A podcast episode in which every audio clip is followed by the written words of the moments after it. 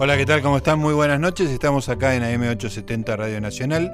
Estamos en Resaltadores, un programa sobre libros que hacemos acá con mi amiga y compañera, la señora Luciana Vázquez. Buenas noches, Luciana. Buenas noches, Gustavo. Contame algo. Mira, te voy a contar algo que tiene que ver con una experiencia sobre la que le consultamos siempre a los invitados y Sí. sobre la que hemos conversado nosotros, que es en qué formato, en qué tipo de plataforma leen, si Sí. en papel o en la computadora, en tablets, en, Sí, en sí. ebooks. Ahora que hay posibilidades de diversas. digamos, ¿no? Diversas. Vos sabés que yo tengo mm, un Kindle desde el año 2009. O sea, van a ser casi 10 años Sí. que leo el 99% de los libros, no, no ya te digo diarios obviamente y links, toda esa ramificación de links de internet por supuesto, pero libros, leo el 99% de los libros este, en, Electrónicamente. en el- electrónicamente, en, en ebook, porque calculo que es distinto en computadora, pero en un dispositivo Sí. preparado para leer que no tiene distracciones de otro tipo. ¿Te, te acordás que el otro día nos contaba Marcelo Birmacher que él leía Kindle, pero en una computadora sentado? Eso es rarísimo. No, no, es rarísimo. Y casi que no tiene sentido, porque el Kindle No. lo que tiene de lindo es lo, lo portátil, ¿no? Te lo metes en una carterita chiquita y es maravilloso. Era como que le entró la modernidad, pero lo, lo- que te la- de todos, tiene un pie en la Edad Media, ¿viste? Con Gutenberg. hermoso. Eh, mi experiencia siempre ha sido esa idea de que soy una especie de caracolito que se lleva consigo el Kindle, que es chiquito. Ahora tengo el Voyage, que es, este, es mu- mucho más chiquito que el que tenía, que era como una especie de lavarropas ruso, porque era más grande y menos lindo. Claro, como los viejos celulares. Claro, ¿no? totalmente. Y, y todos estos años consumí, porque yo creo que hay una diferencia entre leer y consumir. mm, estaba a las 4 de la mañana, terminaba eh, Games of Thrones, el, no sé, el libro 3 y me bajaba el siguiente, o así, con una velocidad como casi como mirando series de Netflix. El binge watching. Sí, binge watching de libros, binge reading. Binge reading. Y he leído cosas interesantísimas, todo Julian Barnes. Ahora, vos me preguntás por un libro de Julian Barnes y me cuesta recordar Reconocer uno de otro. uno de otro, se me mezclan los personajes. Sí. Nunca vi las tapas, por supuesto, porque ves las tapas Claro. en el ebook, pero no te queda grabada. Y eso me empezó a pasar después de unos años. Digo, esto acá hay algo raro, funciona muy distinto. Mi nivel de concentración y de recordación de un libro cuando lo leo en papel, que cuando. me acuerdo más de los libros que leí en papel que los libros que he leído en los últimos años en, en en un ebook. Y no por nada han pasado ya 10 años que esos dispositivos existen y ya hay muchísima investigación neurocognitiva de Me acerca imagino, de o los sea, es efectos. un tema académico. Tema académico, de enorme profundidad, diversidad, interesantísimo. Y hubo, encontré un trabajo que va recopilando los distintos eh, trabajos que hay, papers de investigación que hay sobre Ajá. el tema Una revisión una general de lo que se revisión escribió. del estado de la cuestión, está completamente demostrado que, ya se sabe ya todo. se o sea, tirame sé, las- todas las justas. ya se sabe. Qué genial. que leyendo con ebook recordás menos y comprendes menos. No es un problema tuyo. Bueno, pero digo, podría ser mejor si fuera todo en papel, ¿entendés? Claro. He desperdiciado 10 años de mi vida como lectora. Pero no los hubieras leído. Ese es otro tema, pero en temas de si vos vas a tener una experiencia de lectura profunda, deep reading lo llaman, no la lectura superficial que uno puede hacer cuando lee un párrafo rápido, ahí más o menos funciona igual, pero la lectura esa en la que te metes con una especie de flow de conciencia, te aislás de todo, las palabras te poseen y el mundo desaparece, entonces Solo se da en papel. Solo se da en papel. Y hay cuestiones muy concretas. La tecnología del libro, papel, físico, que pesa, ocupa un volumen en el espacio y te produce sensaciones físicas, produce cambios cognitivos en el cerebro. Ajá.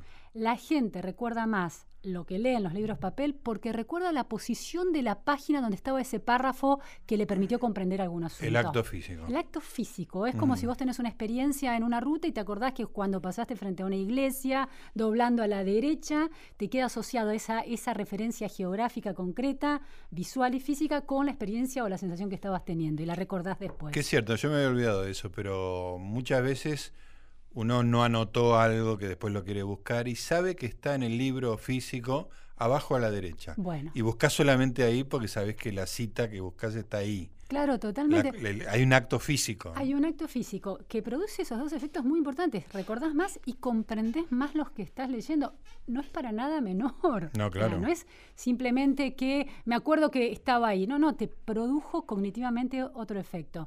Y otra cuestión que, que, los autores que han pasado por aquí lo han mencionado mucho es esta idea de que, bueno, todos tienen un lápiz o una lapicera y marcan los libros, los intervienen. La customización del libro papel. Sí. El, que también tiene que ver con una experiencia física de la manuscrita, de la letra escrita con la Ah, mano. el Entonces, acto físico del... o sea, está este componente físico de la lectura de libros físicos que se asocia con el componente físico de la manuscrita, que también está hiperdemostrado, la, la neurociencia avanzada, mapeas cerebrales, es una disciplina que está dando muchísima evidencia concreta, que cuando vos eh, estudiás, sos un estudiante de secundaria o de universidad y tomás apuntes con la mano versus tomar apuntes con la computadora, aprendes mucho más cuando tomás apuntes en manuscrita. Ese efecto también se lleva a esa intervención y a la lect- a la- al efecto de lectura que produce, de comprensión lectora que produce. Entonces realmente me estoy replanteando, mi hijo es un gran lector de ebooks, nació con Sí. un ebook. Habrá que ver si las nuevas generaciones lo experimentan de otra manera, porque el libro papel es- les estuvo más alejado. Uno de los papers dice que los chicos, cuando les dan, los chicos chiquitos, cuando les dan a elegir una tableta con imágenes o un libro físico con imágenes, toman el libro físico. Les gusta más prefieren el- el... libro físico. Ajá. Así que bueno, me estoy replanteando de empezar a, a volver de a poco. Algunas cosas los leo en libro físico, pero, pero la verdad es que yo era una lectora de, de Ahora, de estos, este tipo de trabajos en general no son de recomendar hacer esto o lo otro, sino que son descriptivos. Son descriptivos. Este, pero ¿imaginás o en algún lado de- se desprende alguna acción que uno pueda hacer, digo, más allá de pasar de, de la tableta al físico, Sí. digamos? Cuando uno lee electrónico, que por ahí estás obligado en muchos casos a leer electrónico, hacer algo para profundizar, hacerlo más deep reading. Bueno, lo que sí, la- hay, por ejemplo, una cosa es muy distinto usar el celular. Yo tengo el Kindle, la aplicación del Kindle bajada en el celular. Claro, eso ya para mí es... eh, Claro, ya es esa la- el nivel de distracción que Sí, hay sí. es distinto por la disponibilidad de las otras aplicaciones y de los otros usos posibles del celular no te permiten ese aislamiento. Entonces, también empiezan a encontrar distinciones. No hay recomendaciones, pero sí, evidentemente, hay como una escala de grado del nivel Claro. de recordación y de comprensión que va. Libro, papel es el tótem y a partir de ahí es el, el, y el ebook dedicado especial y solo o exclusivamente a la lectura. Y ya después las otras, eh, las tablets o los celulares, parecen ser que los niveles de distracción Hay una son jerarquía. Sí, uno debería estar como en la pirámide. Yo creo que justo abajo del libro en papel debe estar Birmacher con la con la computadora en una silla Él incómoda. solo, hay un paper dedicado a él solo, en realidad. No estaría nada mal por otra parte. The, the Rip Reading of Marcelo Birbacher. ¿Y qué vas a hacer? Eh, No, vos sabés que. ¿Por qué, me, ¿Por qué leo mucho en ebook también? Porque yo leo mucha literatura de no ficción en inglés. sí. O ensayos de no ficción en inglés. Y eso es muy difícil que llegue a Argentina. Digo, el ¿no? tema de la accesibilidad, Claro. ahí, ahí tenés algo. Sí, eso- Es imbatible eso. Yo ¿no? lo que hago en esos casos, hago como un- un- una doble cosa. Los leo en el, en el Kindle, porque los tengo en el Kindle, pero tomo nota en una agenda.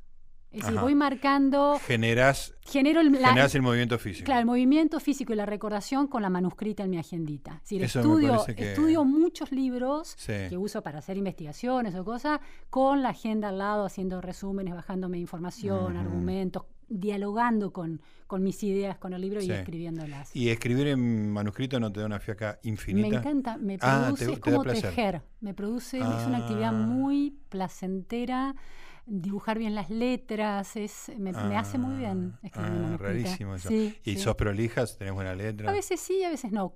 Mira, el placer aumenta cuanto más prolija soy, porque hay algo de esa motricidad fina, casi artística, ¿no? En el dibujo de la letra.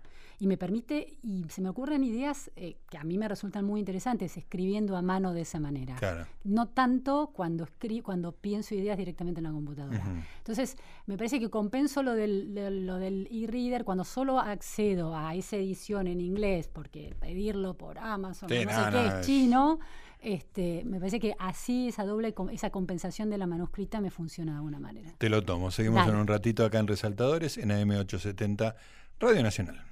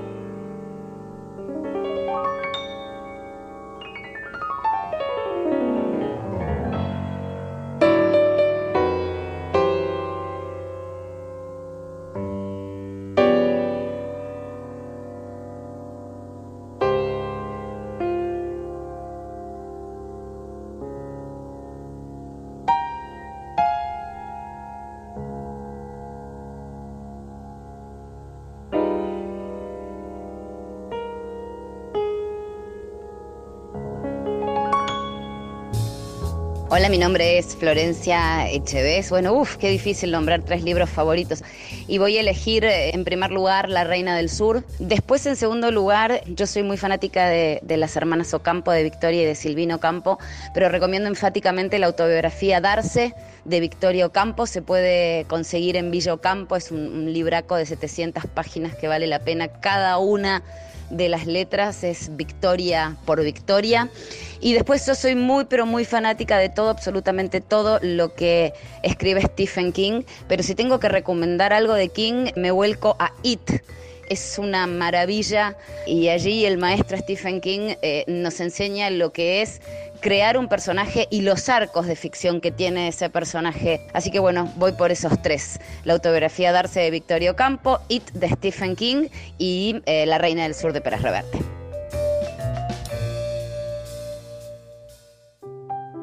Gustavo Noriega, en la radio de todos. Resaltadores. Muy bien, querida Luciana. Ahora yo te voy a argumentar a favor de, la, de los e-readers para como corresponde. A ver. Yo te. Nada, yo creo que la, la- la ventaja extraordinaria es la accesibilidad. Eso hace toda la diferencia del mundo. Y te contaba que cuando tuve mis vacaciones, en vez de llevar libros en papel, me llevé los 500 libros que tengo en, en el iPad, Sí, sí. digamos, ¿no? Y que leí libros que no esperaba leer Claro. que ni me imaginé que iba a leer. Claro. Que, y, y leí primeros capítulos de 50 libros, que es algo que me encanta leer el primer capítulo de un libro. Da para un libro. Mis primeros, Mis primeros, capítulos de, los, mil- de los primeros 50. Absolu- absolutamente. Este, y con eso era como un, un paseo, digamos, ¿no? Ter- y además me fue bastante bien, porque terminé cuatro novelas, Claro. este, cuatro libros enteros, los terminé relativamente cortos, pero los leí enteros en dos semanas viajando y visitando lugares, etcétera, etcétera, pero mucho en los aviones. Sí, sí. Este, así que me dio como un placer, este, la- el placer de hurgar en la biblioteca, ¿no? Que, que obviamente Sí, solamente te puedes dar electrónicamente si no estás delante físicamente de una biblioteca. Y claro, iba viendo las cosas que me había bajado a lo largo durante años y me encontré con un, con un libro que era el origen de una película que me había interesado mucho. La película se llama, la película y el libro se llaman Into the Wild, eh, Hacia Rutas Salvajes, se llamó la película y también el libro. Es una película que hizo hace unos 10 años Sean Penn, eh, que cuenta la historia real de Chris McCandless, que es un chico que se recibió, hizo, terminó la, la secundaria, este, tenía su tuition, tenía la plata para entrar a una un- universidad, un chico brillante, muy inteligente, que seguramente iba a entrar a una buena universidad, era de Idaho, creo, no, me- no me acuerdo exactamente el lugar. Eh, los cuando se recibe, los padres le regalan un auto y él dice que no quiere el auto, que no quiere la plata, que quiere irse a into, into the wild, salir a, a recorrer rutas. Digamos, ¿no? Como todo norteamericano, ¿hacia dónde se va? Hacia el oeste. Sí. ¿no? Este, deja auto, desaparece de la casa, se va sin saludar, deja en un sobre el cheque por eh, creo que 30 mil dólares y dice dónenlo a alguna institución que le dé comer a la gente este, y se va en su viejo auto, ¿no? un, un auto destartalado, Into the Wild, se va a, la- a recorrer el, el oeste, hace un montón de, de peripecias muy este, absurdas, como meterse en una serie de canales y aparecer en México, este, corre peligro su vida un montón de veces, y al final tiene la, el objetivo de ir a Alaska, Ajá. ¿no? de ir a The Wild, hacia lo salvaje total, total. Lo salvaje helado. Lo salvaje helado, unos paisajes increíbles, pero cero civilización. Sí, sí. A lo largo de, todo su viaje, él va conociendo gente y toda la gente que lo conoce se queda muy impactada con él porque es un, un chico que tiene ideas como muy extremas, muy disparatadas, pero que al mismo tiempo es muy encantador y está muy convencido. Tiene 22, 23 años y te cuestiona la sociedad de consumo de una manera muy, muy, con una convicción muy fuerte, digamos, ¿no? Este, te cuento el final para después retomar. El final es muy trágico es terriblemente trágico, se mete en Alaska solo, con una mochila que tiene libros, le gusta mucho Jack London, por supuesto, Dostoyevsky, o sea, mucha literatura del siglo XIX, 5 eh, kilos de arroz, una escopeta de baja de bajo calibre, camina, atraviesa uno de los ríos que crece su torrente a lo largo del año de acuerdo con la estación, llega a un lugar donde hay un micro abandonado, él lo llama The Magic Bus, este, y se queda, se instala ahí, este, y claro, las condiciones de vida eran muy malas. Él dice, bueno, él quería vivir eh, sin, digo, con el arroz y algo más, que cazar, a caza algunas ardillas. En un momento mata un reno y después no logra sacar carne del reno. Hace un desastre. Dice, en algún momento deja cosas escritas, dice, es lo peor que hice en mi vida, este, matar al, matar al reno.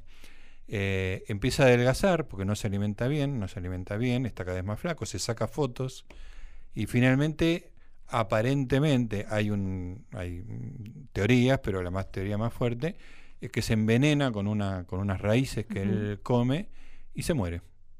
Se muere solo en, su, en el Magic Bus este, aislado de la civilización, se podría haber salvado caminando 5 kilómetros. Pero no estaba perdido, no estaba desorientado. No sé, no había llevado mapa. Pero digo, cuando llega ahí, ¿él sabe cómo volver, si quería volver o no? Él sabe que tiene que atravesar el río, el río está crecido, y entonces vuelve, se empieza a sentir mal, no tiene movilidad, no sabe para dónde ir y se muere. Él, él había decidido no tener mapas. ¿Entendés? El, nivel de renuncia a la civilización es eh, total. Claro. ¿Entendés? Pasan, digo, él muere ahí y lo encuentran otros, otros Chris McCandles, pero un poco más sensatos. Eh, encuentran el cadáver en, el, Magic Bus, en, un micro. Este, y a partir de ahí se genera, bueno, que se enteran los padres que hacía dos años que no sabían ah. nada de él que habían contratado un detective para ir a para averiguar qué había pasado con, con Chris. Y nada, un día levantan el teléfono y dice, tiene que venir a reconocer un cadáver porque creemos que es su hijo. Eh, bueno, toda esta historia llega a manos de John Krakauer, que es un escalador y escritor, periodista, muy buen mozo. Muy buen mozo, yo creo ¿Soltero? que. Yo creo que es un candidatazo. Este, que había escrito un libro muy famoso sobre el Everest, sobre la, conquista del, del, Everest, este, Into Thin Air se llamaba ese, como cada uno está yendo hacia un lugar complicado, digamos, ¿no? Eh, con, eh, Krakauer contó la historia de una expedición tremenda donde murieron veintipico de personas, de la cual él participó. Eh, bueno, y Krakauer cuenta la historia en el libro y el libro después es adaptado por Champagne en una película. La película es muy solemne, tiene como una cosa de adhesión ideológica por parte de Champagne a los postulados anticonsumistas del chico. Krakauer tiene una simpatía enorme por el chico, pero es un periodista. Entonces investiga, habla con la gente, cuestiona. Eh, él, él más o menos descubre por qué se murió, qué, qué tipo de raíces comió.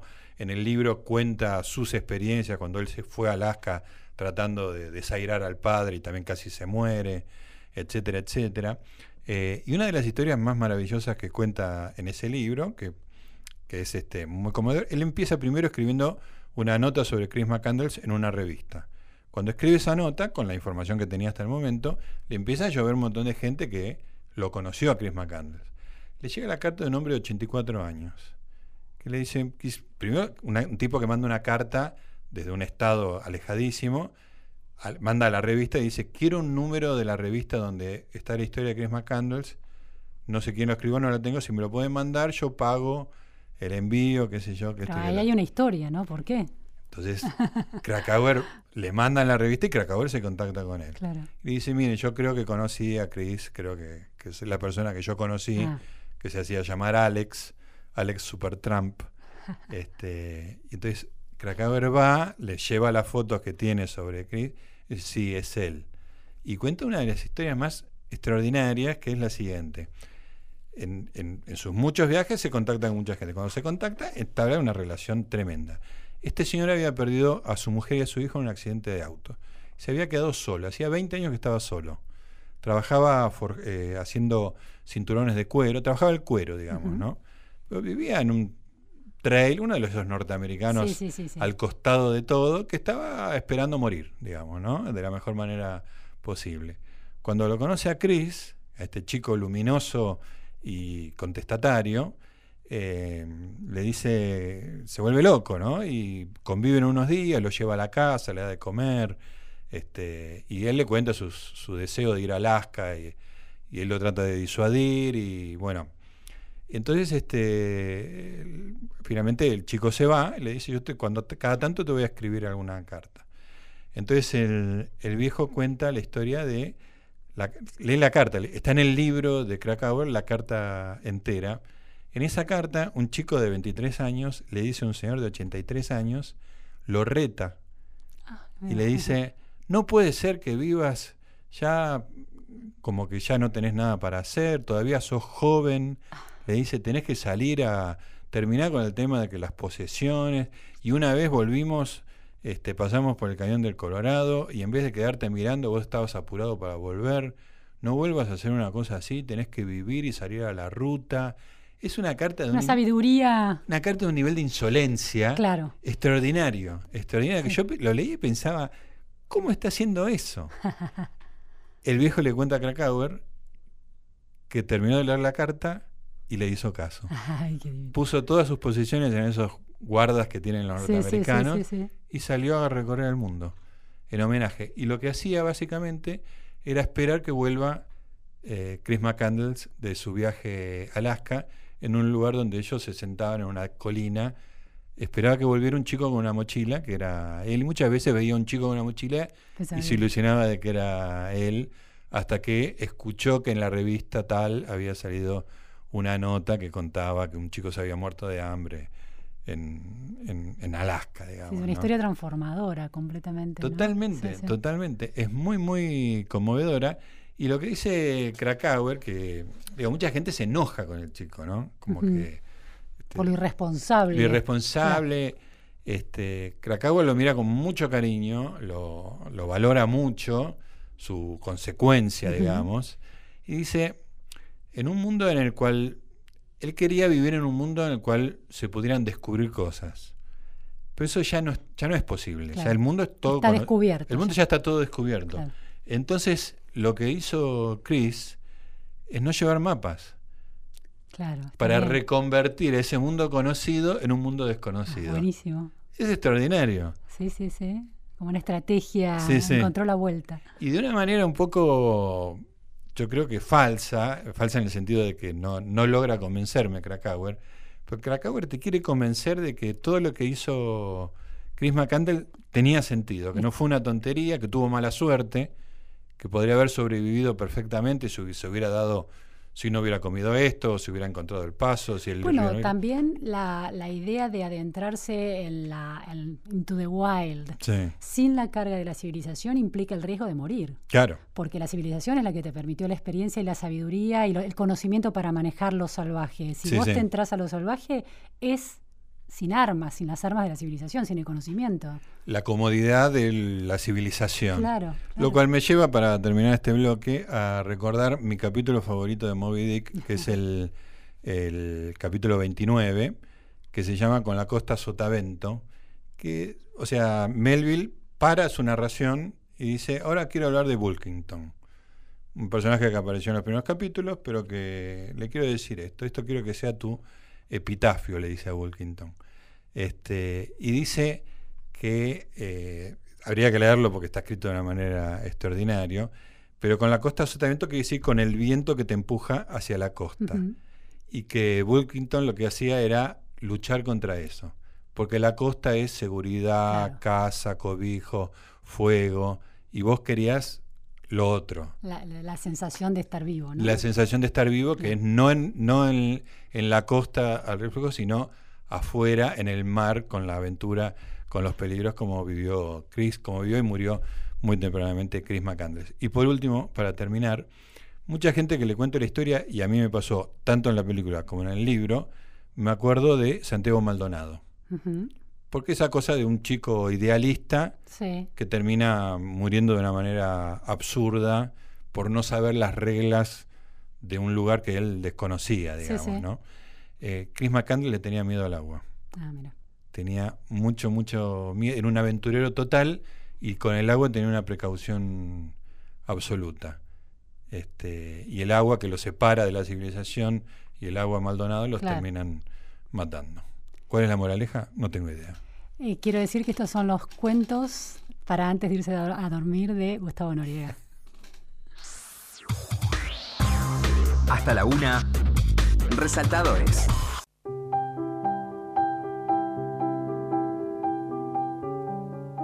Seguimos con Resaltadores. Muy bien amigos, seguimos acá en AM870 Radio Nacional en Resaltadores, un programa sobre libros. Contame algo, Luciana Vázquez. Mira, me encontré con un autor A ver. que lamento no haberlo encontrado antes. Ajá, qué lindo eso. ¿eh? Impresionante. Por suerte no es que hace mucho tiempo que publica, pero desde que publica ha publicado tres o cuatro novelas. Y me encontré con esto y te quiero leer para que entiendas por qué me, Ajá. me pasa esto. Quiero que me des unos minutitos Sí, y, claro. que, y que la gente que nos está escuchando preste atención porque es muy especial. El programa es nuestro. Dale. Me recliné sobre la hierba entre árboles caídos y el sol que calienta la palma de mi mano me dio la impresión de llevar un cuchillo con el que iba a desangrarme de un corte ágil en la yugular. Detrás, en el decorado de una casa entre decadente y familiar, podía sentir las voces de mi hijo y mi marido. Los dos en cueros, los dos chapoteando en la pileta de plástico azul con el agua a 35 grados. Era un domingo víspera de día feriado. Estaba a pocos pasos de ellos, oculta entre, entre malezas. Los espiaba. ¿Cómo es que yo, una mujer débil y enfermiza que sueña con un cuchillo en la mano, era la madre y la esposa de esos dos individuos? ¿Qué iba a hacer? Escondí el cuerpo adentrándome en la tierra. No iba a matarlos. Dejé caer el cuchillo. Fui a colgar la ropa como si nada. Abroché bien las medias de mi bebé y mi hombre, los calzoncillos y las camisas. Me miré como una campechana ignorante que cuelga ropa y se seca las manos en la falda cuadrillé antes de entrar en la cocina. No se dieron cuenta. La colgada de ropa fue un éxito. Volví a recostarme entre troncos. Ya se corta la madera para la próxima temporada. Los hombres acá preparan el invierno como las bestias. Nada nos distingue a unos de otros. Yo misma, letrada y graduada universitaria, soy más bestia que esos zorros desahuciados con la cara teñida de rojo y un palo atravesándoles la boca de par en par. A pocos kilómetros, mi vecino Frank, el primero de siete hermanos, se pegó un tiro de escopeta en el culo la última Navidad. Linda sorpresita para su tribu de hijos. El tipo siguió la, la tradición. Suicidio con escopeta para el tatarabuelo, bisabuelo, abuelo y padre. Lo menos que se podía decir es que era su turno.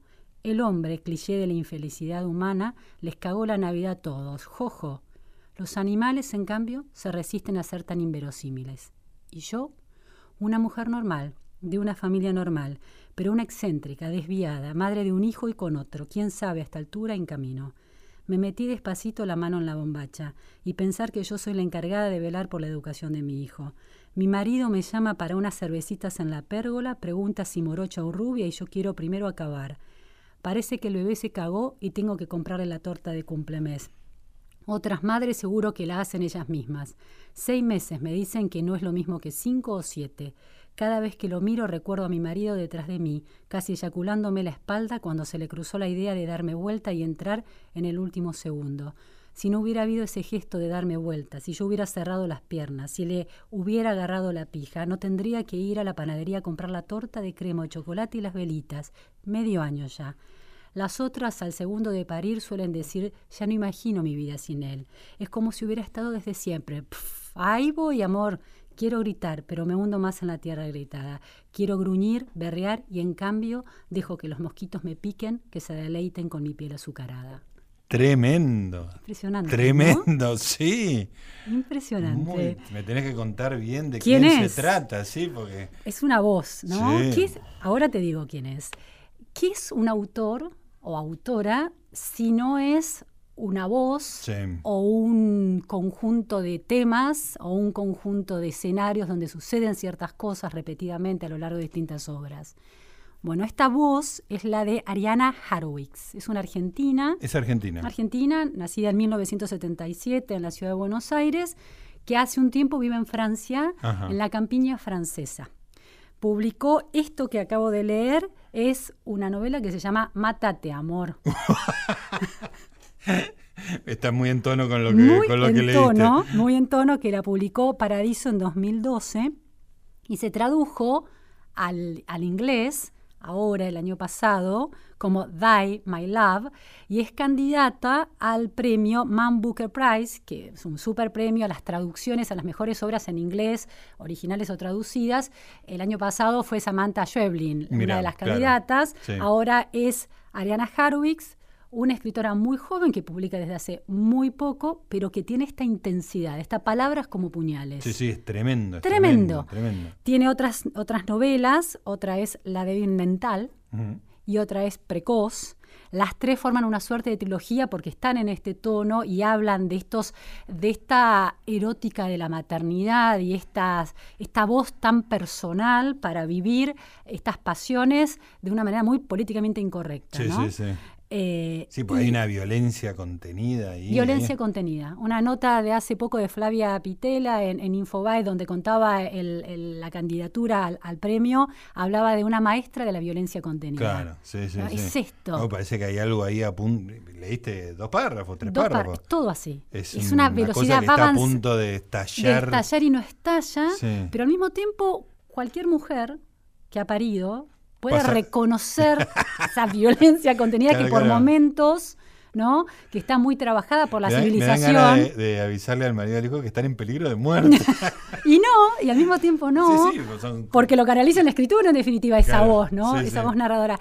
Y te quiero leer, eh, me gusta contarte quién es esta autora, que muchos lectores no la conocerán porque es una autora nueva de alguna manera. Ella escribe en castellano. Escribe en castellano Sí. y escribe en Francia y dice, es eh, también ha estado en el mundo de- de- del teatro, de dramaturga. eh, no conozco mucho de su vida, son como retazos, pero había Sí. empezado a leerla y me Enseguida de la edad.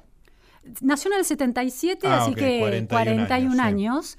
Y ella cuenta que estaba en un reportaje que cuenta que estaba en, Francia, tirada en la campiña, un poco deprimida, no sabía qué hacer con su vida, no le encontraba sentido. Y cuenta, alguien le cuenta que una escritora argentina estaba este, viviendo cerca de ella, entonces le lleva estos textos y le dicen, esto es buenísimo, esto es bello y potente y muy único. Hay una entrevista en El Cultural, que es una revista online mexicana. Eh, Fernando Díaz de Quijano le hace una, una entrevista donde ella em- explica un poco su poética o esta temática que ella logra instalar como tan propia. Y dice esto, por ejemplo. No hay un vínculo más siniestro y a la vez más hermoso que el que existe entre una madre o- y un hijo o una hija. Es una relación en la que está prohibido casi todo, empezando por la atracción sexual. Es curioso que una atracción tan física como es la maternidad esté atravesado por el tabú más grande, lo que genera una tensión primigenia.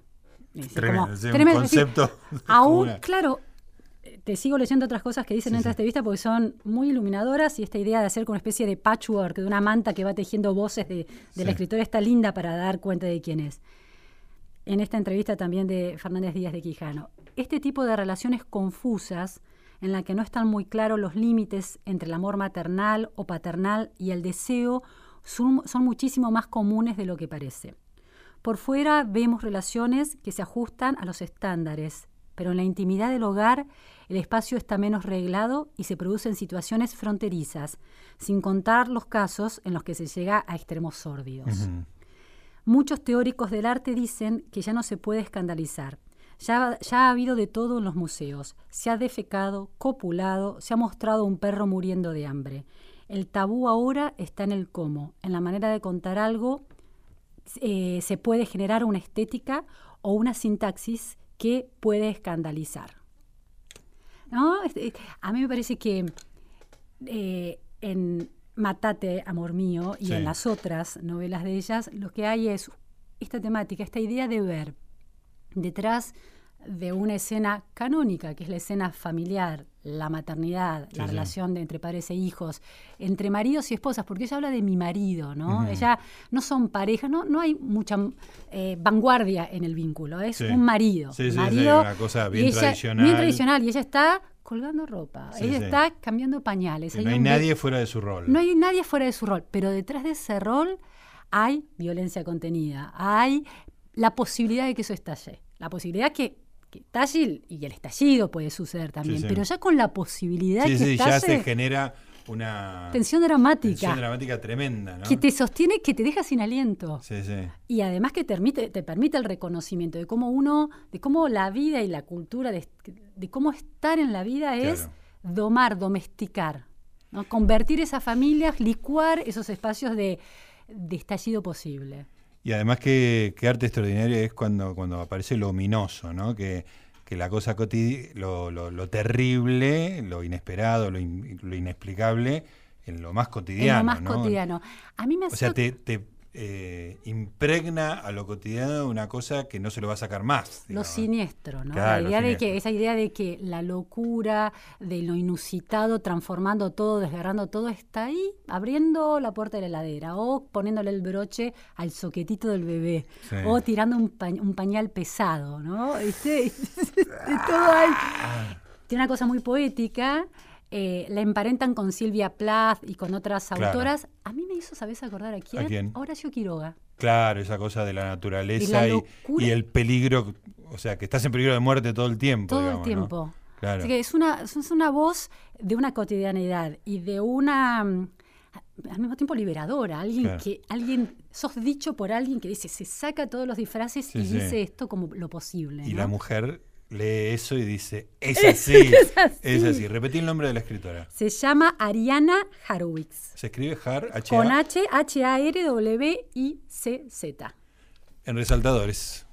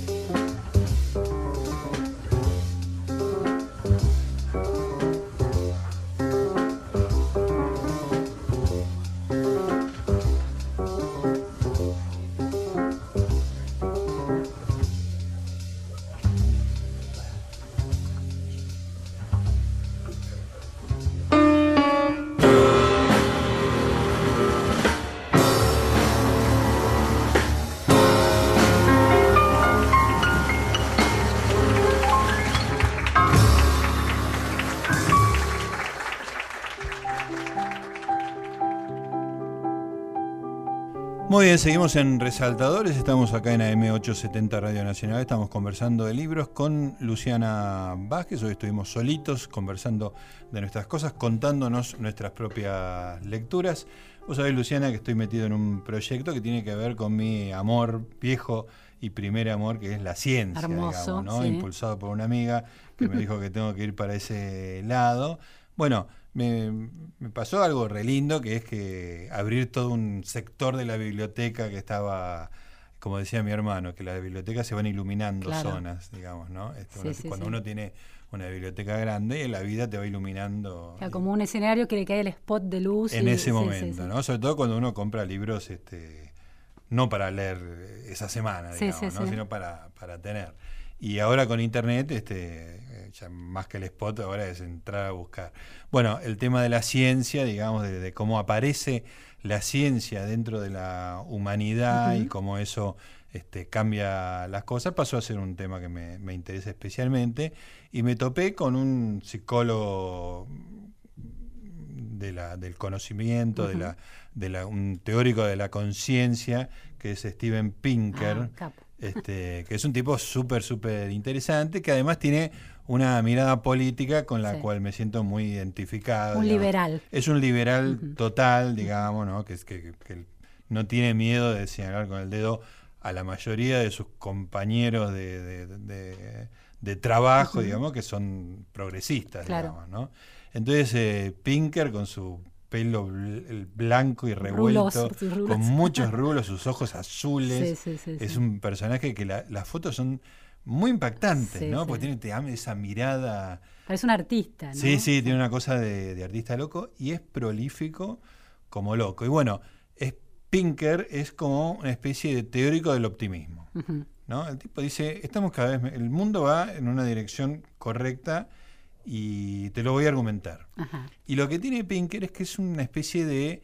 Me hace acordar mucho, eh, más allá que uno comparta o no comparta ni sus modales ni sus ideas, pero Fernando Iglesias este, hace eso, es un argumentador. ¿no? Entonces va a los datos y empieza, pum, pum, pum, pum, pum, como una cosa machacona, como, un, como una especie de tren que va en una sola dirección, que no puede ir en otra. ¿no? Este, Fernando te quiere convencer de que el peronismo es la fuente de todos los males y puede estar en ese tren 3.000 kilómetros. Claro. siempre en esa misma sí, con evidencia. Con evidencia, siempre trabajando con las evidencias. Y Pinker está con la idea de que, bueno, que la humanidad este, ha mejorado muchísimo eh, desde la iluminación y que la irrupción de la ciencia nos, nos, ha mejorado de una manera que cuando te lo cuenta, no puedes volver atrás. Los datos son tan abrumadores que efectivamente cualquier comparación con el pasado este, es así, digamos, la, salud, la ciencia, la, educación, el hambre, todo ha mejorado de una manera que por ahí en la Argentina es un poco más complicado, porque en los últimos años hemos tenido una decadencia que no acompañó, digamos, ¿no?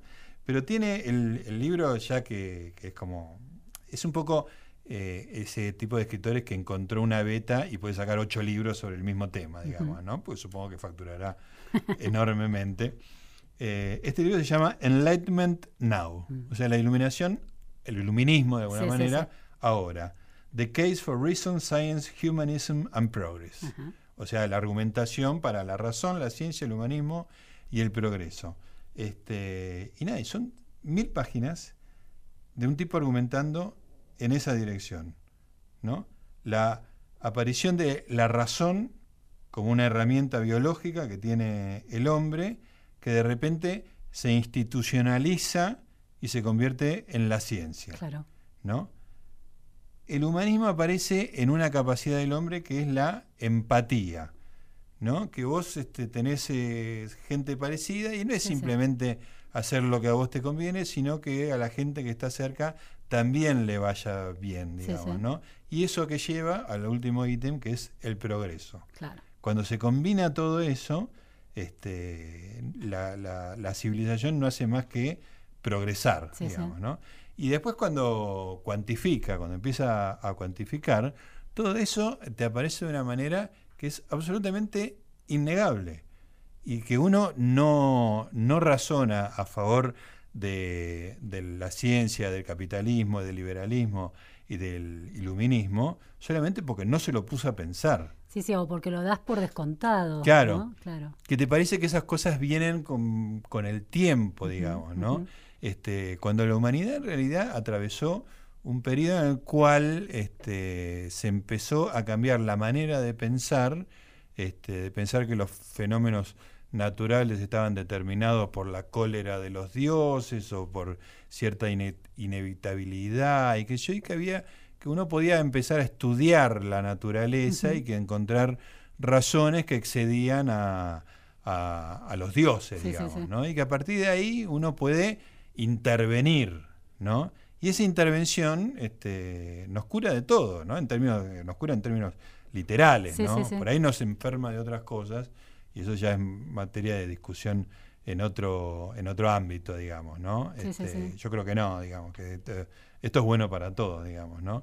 Pero medido en cualquier... Eh... Sí, en los grandes números, sí. los gra esta idea de, de, de vos, ejemplificados con, mencionaste la educación. Sí. sí, por supuesto hay muchos niños y niñas en el mundo que todavía no han accedido a la escuela primaria y secundaria. Ahora, la cantidad que efectivamente accedió en el último siglo, sí. en términos de grandes números, es un volumen eh, difícil de imaginar. Son la, millones y millones de chicos que han logrado ir a la escuela. La Faltan todavía. La humanidad claro, entró a la educación. Claro, claro. O sea, sí, todo sí, lo que sí. ha pasado en los últimos 150 o 200 años es que la humanidad entró a la educación, sí, desapareció el hambre, claro. desapareció... Bueno, y después hay cosas que uno le empieza a costar y cuando te tira los datos este, es muy, muy abrumador porque está todo cuantificado. Hay que ir a buscar las fuentes, que yo, hay que ser, digo, siguiendo las, las, premisas del propio Pinker, uno tiene que ser escéptico y empezar a, analizar revisar, cómo claro. son las fuentes de los datos, digamos, ¿no? Pero esto es un poco impresionante, pero nunca hubo en el mundo menos muertes violentas como ahora. Uh -huh. Jamás, jamás. La, las muertes por violencia han descendido de manera increíblemente dramática. Eh, ¿Violencia se refiere a guerras, por ejemplo? Desde guerras hasta asesinatos. O sea, toda la gama posible de muertes no naturales. Empecé a ver el documental de Burns sobre la guerra, sobre la Segunda Guerra ah, Mundial. The War, sí. Entre 50 y 60 millones de personas murieron en la Segunda Guerra sí. Mundial. Sea, por supuesto que si no hay una guerra de esas dimensiones, claro. que es lo que el mundo ha logrado en las instituciones internacionales de, de consensos, los países lograron empezar a ponerse de acuerdo sin necesidad de guerras. Esa guerra terminó en el año 45, pasaron más de 70 años sí, sí, de esa última guerra. Este, y todos los este, pronósticos agoreros acerca de la Guerra Fría, del armamento nuclear, qué sé yo, todo se fue convirtiendo en guerras cada vez más locales. Sí, sí, aún con el terrorismo. Claro. El terrorismo es un fenómeno increíblemente menor. Claro. Ah. ¿No, no? O sea.